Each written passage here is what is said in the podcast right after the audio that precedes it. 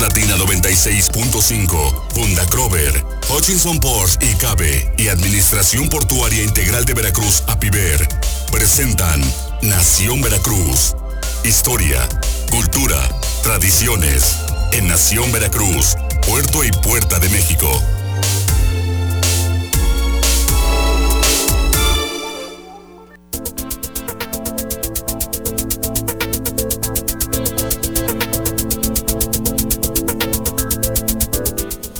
Ya estamos en Nación Veracruz, Puerto y Puerta de México. Miguel Salvador, que ya se acabó el mes. Ya, don Jorge, 31 de marzo y ya empezamos con el mes del niño. Así que ya tráigase su fotografía de cuando era usted un pequeñuelo imberbe y sobre todo este un ratoncito sin malicia todavía. No, pues vamos a ah. invitar a los amigos que nos empiecen a enviar ahí sus fotografías. Y el licenciado Alfredo Sánchez por ejemplo, que era un niño acá bien tierno. Yo tengo varias, varias del fútbol. Varias, sí, varias, ah, sí, sí, Valium. Valium. Sí, sí debe ser, pues usted de, Tengo varias del Era usted muy este, deportista, sí. usted. Hasta la fecha. Hasta la fecha, sí, sí. Bueno, bueno nos vamos rápido, nos vamos, rápido. Porque vamos, vamos, sí, hay mucho, mucho. Bastante información. Es martes de Carmelina Priego Medina, que ya está con nosotros. Me queda Carmelina. Hola, buenos días. Y aquí reportándome de con mi sana distancia, pero con ustedes como todos los martes. Con tu sana distancia, así es, eh, Carmelina. Pues a ver, coméntanos de qué nos vas a platicar el día de hoy y ya arráncate de una vez. Me arranco. Mira, he estado este, toda esta semana que aquí en casa investigando acerca de los hospitales de Veracruz, un poco para seguir con el tema que habíamos iniciado la, la semana pasada. Entonces vamos a hablar de lo que fue el Hospital San Juan de Dios, posteriormente el Montes Claro, el Hospital de Loreto de Mujeres y el pues uno de los más fuertes que hubo en Veracruz, que es el Hospital de San Sebastián y el Hospital Militar. Esos fueron los hospitales así principales de lo que fue el virreinato de la Nueva España durante los siglos, pues desde que se refundó la ciudad aquí nuevamente en Veracruz en 1600, o sea, siglo XVII, hasta siglo XIX más o menos. Que ya en el XIX, como hablamos la, semana anterior, pues el, gran hospital que vino a, pues a reinar, por así decirlo, a llevar la directriz de la modernidad en Veracruz, fue la beneficencia española. Eh, lo que les puedo comentar que de los primeros, el primer hospital que hubo aquí en, la ciudad es el precisamente el San Juan de Dios, o que después le llaman, cambian también a Montes Claros, que fue construido en madera. Ese hospital estaba eh, pues la zona más menos ahora que son los bancos de Independencia y Juárez, para esa zona, ahí, y pues de una manera media rudimentaria, este, pero era, la función que, tenía el hospital de la ciudad. Posteriormente eh, es construido también el hospital de Loreto, el de mujeres, pero es únicamente para, para mujeres y para enfermedades contagiosas de aquella época, la tuberculosis, entre una de las más este pues más fuertes que se tenían. Y este a partir de, estos dos hospitales, pues que eran los que los que se utilizaban en esta época, en, estos siglos, por así decirlo, surge el hospital de San Sebastián, que es el, convento betlemita, lo que conocemos hoy como Ibeque que los, los, este, pues los monjes de la Orden de Belén, uno de, sus, de, sus eh, encomiendas cuando tomaban los hábitos, era precisamente el ejercer, eh, el atender a los enfermos.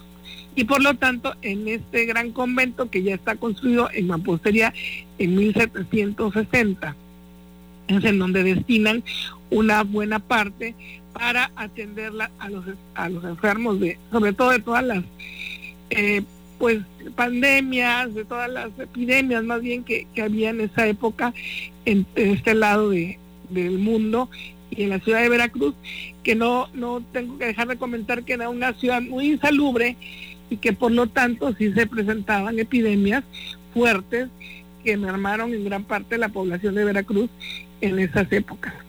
Entonces, este hospital de San Sebastián, pues, ya estamos hablando del siglo XVIII, ya en mampostería, pues sí, viene a ser el, principal hospital de la ciudad.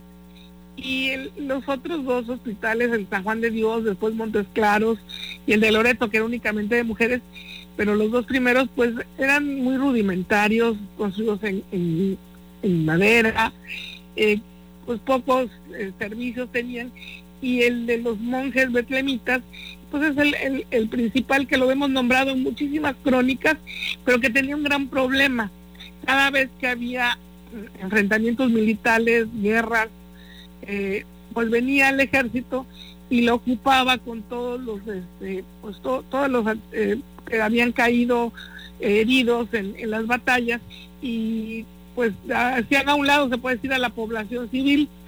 Esto precisamente obliga al ejército, que piden al, al, pues al rey de España el permiso necesario para construir el Hospital Militar de San Carlos o el Real Hospital Militar de San Carlos, pero ya también estamos hablando eh, posterior a, 1760, ya finales, casi casi principios del finales del 18, principios del 19. Y se construye el Hospital de San Carlos, pero militar y es básicamente para eh, precisamente estos problemas cuando había las guerras, los enfrentamientos para militares y para familiares de los militares. San Sebastián continúa trabajando de esta manera para la población en general hasta, pues yo creo que ya en el siglo XX, mil, 1980 y algo, 85, 84, que este, ay no miento, es antes, 1900, este, cuando se hace el seguro social, de acá de, de debe ser como los 70 aproximadamente. Sí, ¿no? Que cuando se hace el Seguro Social de Cuauhtémoc, es que ya cambian ese hospital que ya para entonces pues ya no era San Sebastián, sino que era el Hospital Regional de Veracruz, ya lo cambian, lo mudan a las, eh, la, pues, toda la infraestructura que tenían del Seguro Social antiguo, el que está en 20 de noviembre y que hoy ya conocemos como el Hospital Regional de Veracruz y obviamente que se le han hecho ampliaciones y modernidades y todo como lo conocemos en la actualidad. Más más menos esto es la el panorama de los recintos hospitalarios de Veracruz. Completamos con la semana pasada en donde comenté la beneficencia española, pero pues esa ya nace eh, precisamente en el último tercio del siglo XIX, empieza la, asociación eh, la construcción del hospital empieza también en los cinco últimos años del siglo XIX y ya es inaugurada a principios del siglo XX con todas las cuestiones que comenté de los jardines, las terrazas, en fin, que era lo que estaba en boga en ese momento y que pues algo tenía de razón el sol, el aire libre, el aire fresco para la mejoría de los enfermos y sobre todo de las epidemias que había en Veracruz. Fíjate Carmelina, qué interesante eh, para seguir también con, toda esta saga, que nos puedas también eh, ya en lo sucesivo para las siguientes semanas ir explicando, eh, por ejemplo, ya los nuevos sistemas de salud, no como ahorita, pues grosso modo nos hiciste el pasaje completo, pero ya que nos puedas ir dando dato más específico, por ejemplo, ah, de cuándo se construye lo que es actualmente el hospital regional, ¿no? Toda esta zona, ¿no? Toda esta... fíjate, es una obra bien, bien importante de Agustín Yáñez, un, un arquitecto del siglo XX, yo creo que ya murió porque lo de la edad, que construyó ese tipo de, hospitales así en ladrillo, no te creas que nada más es el de Veracruz, hay en réplicas en varias partes de la República, porque es su estilo y se dedicó a construir hospitales. Entonces es bien interesante hablar de ese, edificio. Es que el hospital de ahí de San Juan de Ulúa, que, que, inició también cuando... Bueno, pero bueno, eso lo vamos a platicar la próxima semana porque ya estamos cortos de tiempo. No, fíjate, no quise meterme con San Juan de Ulúa porque siempre lo considero así como que país aparte, ¿no? No es cierto, pero si era para, pues más que nada, no no tanto para, para el uso de los Veracruz de este lado, por eso tenían acá Montes Claros, San Juan de Dios, sino que más bien para el uso de, la gente que De la tropa, ¿no? Sí. Del islote y la tropa, efectivamente. Era, ajá, era para, para exclusivo para ellos, pero sí es interesante ir viendo toda la evolución de de estos, eh, de estos hospitales, pero sobre todo cuando se crearon, porque igual pasamos y vemos ahí el hospital regional y todo, pero pues no tenemos ni idea ni cuándo lo hicieron, ni de qué tiempo es, ni originalmente qué era y por qué se volvió así. Por ejemplo, el de Cuauhtémoc, cuando se construyó, etcétera. Todos esos Sí, datos, ¿verdad? pues también Vamos está interesante, ¿no? Eh, Sí, ándale, sí, pero sí, para eso, para no aventártelos aquí de bote pronto, aparte como tenemos ya el tiempo encima, ahí Claro, te lo claro. dejamos de tarea, Carmelina. Claro que sí, claro que sí. Sí, son edificios ya contemporáneos, siglo XX, pero muy interesantes. No, pues sobre todo saber, ¿no? Tener el dato Claro. y el conocimiento de saber cuándo se hicieron y, y- y aparte que están funcionales para todos nosotros, ¿no? Y había un hospital también de para este para recibir niños ahí en el callejón de este de Cañonero Tampico. Pero, bueno, es también está el Hospital Naval, ¿no? El hospital naval. También el Hospital Naval, que está también Sí, ahí. ya eso es de los 80. Ya es en los ochentas, pero bueno, pues todo esto son los distintos hospitales El- que nos dan el- servicio el a la población. El hospital naval, este, antes de tener ese recinto que conocemos ahora, estaba dentro de la antigua escuela naval, lo que es ahora el Museo Naval. Mm, Ahí funcionó, o funcionaba. Yo me recuerdo, ahora sí que de niña y jovencilla, haber ido a visitar a algún enfermo ahí y eran en una parte de la de, este- de esta de lo que es ahora el museo De lo que es el museo. mm, entrando por la calle de Esteban Morales ahí era el, el, el hospital del naval hospital. que Fíjate, luego en se algún volvió momento la también- funeraria. En ¿no? al- exactamente, en algún momento y también luego fue la funeraria. funeraria Exacto. Así es, Bueno. así es. A mí todavía me tocó ir ahí a algún, Sí, a algún la funeraria. por ahí, a la funeraria, exactamente. Pues, Carmelina, pues ya te a dejamos. todos, Carmelina. ¿Perdón? No, por favor, no, no, no, no, no, estás- bien, estás muy bien de salud y todo, mentalmente tienes las defensas muy fuertes, así es que Eres tú tranquila, no salgas nada más, por favor, de tu casa. no cállate la boca no no hay que salir ahora sí que quedarnos en casa Eh, sí. Perfecto, Carmelina Pliego Medina, muchísimas gracias, nos No, escuchamos gracias el próximo martes. claro que sí nos vemos chao bye Muchas gracias a Carmelina Pliego Medina, nuestra experta en monumentos históricos, dando eh, cuenta pues de todo esto, cómo estuvieron los distintos hospitales Así desde pues, la refundación de la ciudad 1600, De 1600. hasta la actualidad, cómo vamos con toda esta cuestión y sobre todo para tener en cuenta y algo muy importante Miguel, algo muy importante Miguel amigos, antes de irnos al corte, es eh, ya que estamos hablando precisamente de estos hospitales, precisamente estamos haciendo de esta manera, ¿no? Para tener el conocimiento cómo se hicieron, cuál fue la evolución eh, de todas estas instituciones aquí en Veracruz. Y algo muy importante, las personas que siempre han laborado ahí y laboran ahí, actualmente son eh, los que están al pie del cañón con esta No, pues situación una tan porra difícil. para todo el servicio sanitario, los, todos los este, No, es que los está, ya la gente los ve feo en la calle.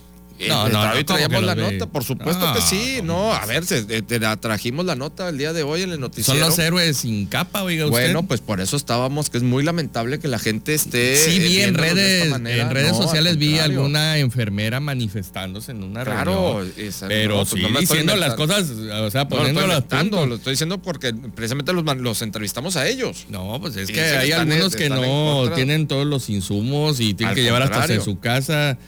Bueno, ya Al, mejor no. contra- al contrario. tienen al que comprar contrario. sus uniformes. Al contrario, no, al contrario, eh, todo nuestro apoyo, todo nuestro Claro. reconocimiento y sobre todo hay que entrarle con todo y, y aparte los vamos a apoyar en lo que se pueda, eh, en todo sentido, porque no únicamente es el apoyo moral, sino también la sociedad en su momento, si las autoridades no tienen para darles eh, lo que se requiere de insumos, de instrumental médico Hay para apoyar, enfrentar sí. esta pandemia, exactamente hay que apoyar. Nos vamos al corte, regresamos. Este programa es presentado por Hutchison Ports y Cabe y Administración Portuaria Integral de Veracruz, APIVER. Estamos de regreso en Nación, Veracruz, Puerto y Puerta de México para que nos puedan seguir por nuestras redes sociales. Estamos en, en Facebook Live en Nación Veracruz. Nos pueden seguir nuestra transmisión en vivo. También seguimos transmisión en vivo en Más Latina 96.5. Estamos en Twitter arroba Nación Veracruz y en nuestra página de internet www.nacionveracruz500.com. Miguel, amigos, pues vamos a entrar con, eh, pues ya con una serie de, de, pues, entrevistas, eh, muchas cápsulas que vamos a estar manejando, Sí. tanto con eh, la Administración Portuaria Integral de Veracruz, la PIBER, también con Honchitson Ports y Cabe, quienes son nuestros patrocinadores de este programa, dándoles a conocer, pues gran parte de todo lo que la gran familia portuaria, la comunidad portuaria está haciendo y va a hacer, sobre todo en estos momentos Acciones. tan complicados, acciones Claro. concretas eh, en estos momentos tan complicados eh, como estamos viviendo.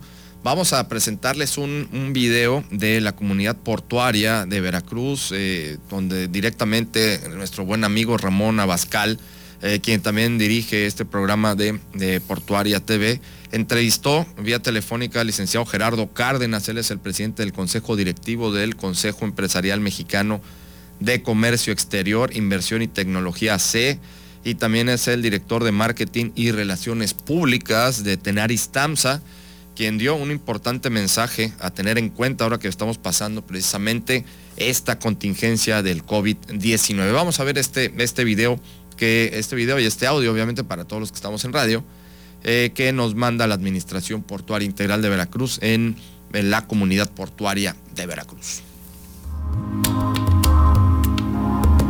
Hoy este, estamos haciendo una llamada con él vía telefónica.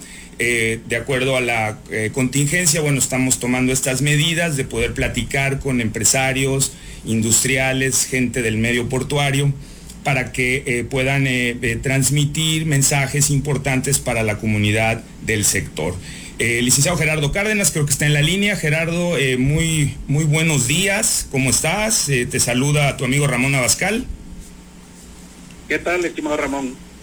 Pues aquí al frente de, las acciones que este centro industrial de Tenari Tamsa está tomando y desde hace un buen tiempo para hacer frente a esta contingencia enorme, a esta pandemia, y al mismo tiempo eh, muy de la mano, muy cercano con los organismos empresariales, principalmente el COMSE, que como bien mencionas está integrado por, por muchos organismos, es multidisciplinario, y eso permite que ante la pandemia estemos todos coordinados de manera tal de afrontar esto que estamos padeciendo y que creemos entre todos los integrantes del organismo que inclusive puede ser visto desde un punto de vista, desde un enfoque positivo, algo que nos va a permitir eh, cambiar la manera de, gestionar a los diferentes organismos. Claro que sí, muy importante lo que dices, porque bueno, mira, yo vengo, y mucha gente lo sabe, yo vengo del sector, eh, este, del, del, sector este, pues del teatral, de actuación, y en el teatro siempre nos enseñaron que cuando hay un defecto siempre lo puedes convertir en virtud. Y en este caso creo que lo que tú estás haciendo junto con este, estos organismos, pues es tratar de darle la vuelta a una situación así y bueno, pues eh, eh, eh, hacer este eh, eh, pues mucho énfasis en los valores que debemos de adquirir en una situación como esta. Pero dime, el comercio exterior este, tiene un desafío muy importante eh, con, este, con esta pandemia, con este coronavirus. Y bueno, pues para este gremio, ¿qué medidas son las que se han implementado para el gremio del COMSE? ¿Qué es lo que ha recomendado el COMSE para esta contingencia del COVID-19? Tenemos como organismo la gran virtud de estar integrado por eh, prácticamente todos los sectores. Está el sector aduanero, el sector educativo, el industrial, obviamente el sector de comercio exterior, el financiero y todo lo que es la comunidad portuaria integrada por la Administración Portuaria Integral, con quien trabajamos muy de cerca, y las diferentes empresas que integran la comunidad portuaria, las principales sesionarias que operan el puerto. Esto que menciono, más el hecho de presidir, junto con la Secretaría de Desarrollo Económico y Portuario del Estado y eh, los principales organismos empresariales del Estado de Veracruz, el Consejo Consultivo de Nacional Financiera y Banco MEX para el Estado de Veracruz, nos permite eh, proyectar acciones concretas que eh, generen acciones estratégicas para que el comercio exterior e incluso la operación empresarial del Estado no se detenga ante esta situación.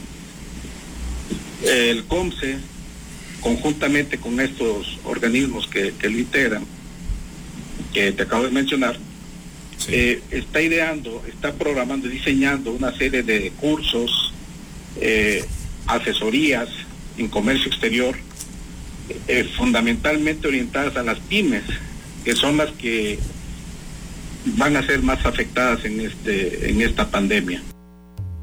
Bueno, es parte, es parte de lo que estuvo platicando Gerardo Cárdenas. Él es el el director de Relaciones Públicas de Tenaris Tamsa, entre otros cargos que tiene, porque está al frente de varios organismos, también desde toda esta parte del sector de comercio exterior, hablando de qué es lo que se está haciendo, qué va a hacer la comunidad portuaria en ese sentido para poder ayudar a salir de esta pues, crisis económica en la que ya estamos y que también esto va a derivar lamentablemente en una crisis social. Así es que eh, la Administración Portuaria Integral de Veracruz, la comunidad portuaria, porque son varias de los sesionarios, varias de las empresas que están trabajando en el puerto de Veracruz, precisamente viendo y tratando de eh, aportar su grano de arena para salir adelante. Vamos a estar trayendo una, una serie de entrevistas, de cápsulas, tanto de, de la comunidad portuaria, también de Hutchinson Ports y Cabe, nos va a estar dando eh, también muchos datos de esto que se está viviendo y sobre todo de cómo salir adelante. Así es, es muy importante y bien eh, lo mencionó la gran familia portuaria. Yo creo que es el momento eh, efectivamente de sacar la casta de, de, todas las ideas, todas las aportaciones son viables en este momento para apoyar, porque hace un momento estaba yo este, analizando de que se acuerda cuando fuimos a, este, ver la llegada del Wild Shark. Entonces ahí estaban todas las motos de todos los trabajadores que llegan desde la madrugada a, su, a su guardia, a su labor y que no tengan eh, los, eh, pues los alimentos suficientes, que los implementos suficientes para llegar, para, para hacer ese trabajo, pues sí es, importante, eh, por ejemplo, iniciar con algo así, ¿no? El, poder llevarles estos alimentos a, los trabajadores, este, que, que también apoye a, la, pequeña, este, al pequeño comercio. Creo, creo que se puede hacer mucho. Tengo en la cabeza muchas este, ideas que, creo que podemos este, complementar y apoyar a la gran familia portuaria que para eso precisamente estamos aquí en este programa. Nos vamos a sumar. Obviamente Nación Veracruz, Puerto y Puerta de México está a la orden precisamente de todos ustedes, de la familia portuaria, pero lo más importante de la sociedad veracruzana. Así es. Amigos, nos vamos, Miguel, nos despedimos. Nos escuchamos mañana miércoles. Nos escuchamos y nos vemos en Nación Veracruz, Puerto y Puerta de México. Pásela muy bien. Más Latina 96.5, Punta Crover Hutchinson Ports y CABE y Administración Portuaria Integral de Veracruz, APIVER, presentaron Nación Veracruz, Puerto y Puerta de México. Hasta la próxima.